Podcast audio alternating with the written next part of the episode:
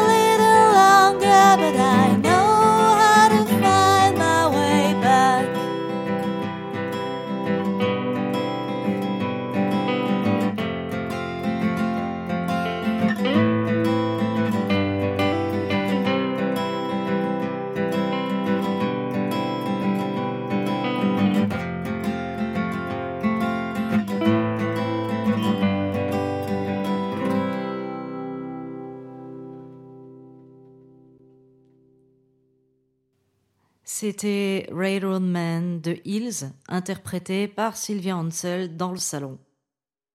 Pour rester sur les auteurs-compositeurs anachroniques, je vous propose de parler des Kings et de leur chanson Last of the Steam Powered Trains, qui est extraite de l'album The Kings are the Village Green Preservation Society sorti en 68.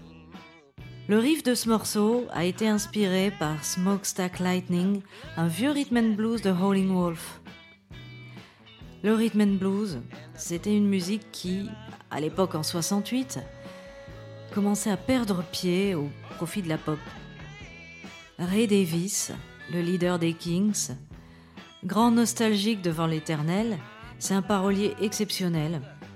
Pour vous donner une idée, à l'âge de 21 ans, il écrivait cette chanson Where are all the good times gone? Où est passé le bon vieux temps? Le bon vieux temps dont parlaient nos parents, qu'il n'avait pas vraiment connu, Ray Davis, à 21 ans. Il était en plein swinging London. Il y avait des drogues, euh, il y avait du rock and roll, il y avait des feeds partout. Eh ben non, lui, il fait quoi? Il est nostalgique du bon vieux temps dont parlent ses parents. Et il est également nostalgique des vieux trains à vapeur apparemment. Enfin, pas vraiment, parce que lui aussi, à l'instar de Mark Oliver Everett, il a pris le train comme métaphore de, son propre sentiment par rapport à la société moderne, contemporaine à Ray Davis du coup. et aussi à son positionnement par rapport au milieu de la musique. Je le cite. Le sujet de la chanson Last of the Steam Power Trains est de ne vraiment avoir rien en commun avec les autres gens. Ça parle de moi, le dernier des renégats. Tous mes amis sont de la classe moyenne maintenant. Ils ne jouent plus dans des clubs, ils ont tous fait de la thune et ils ont l'air heureux. Le pire, c'est que j'ai jamais tellement aimé les trains à vapeur en fait. Lui aussi dans le music business, avec tous ses amis qui étaient au départ euh, des gens comme les Who, euh, les Small Faces, les Rolling Stones. Maintenant ils font des millions. Ils, ne jouent plus dans les petits clubs, euh, ils ont en quelque sorte pris la grosse tête. Ils sont plus de la classe ouvrière. Ray Davis a peut-être le sentiment qu'ils se sont quelque part reniés et que lui, en revanche, est resté ce gamin de la classe ouvrière qui a énormément de tendresse pour les petites gens, pour les petits métiers. Il a par exemple fait une chanson au Tom Amanak euh, sur la vie d'un jardinier qui a jamais quitté son village, quoi.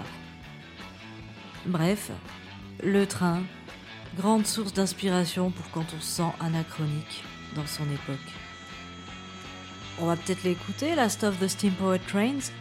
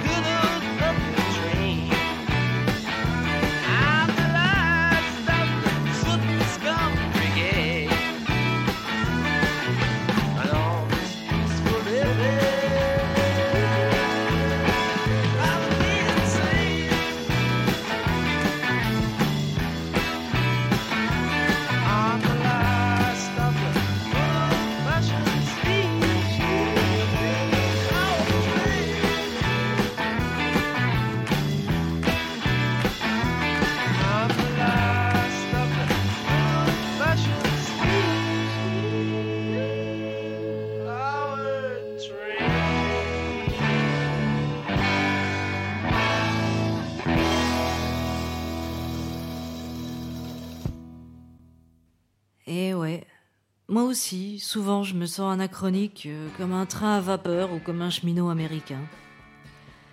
J'aime pas la musique électronique, je préfère les instruments en bois.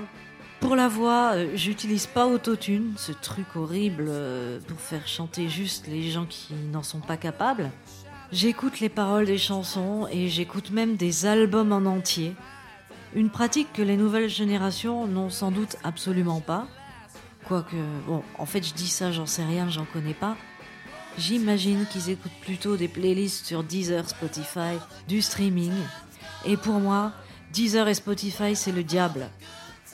Il est hors de question que j'utilise ces outils-là, notamment parce que mes morceaux sont en écoute depuis des années dessus et que je n'ai jamais touché un centime.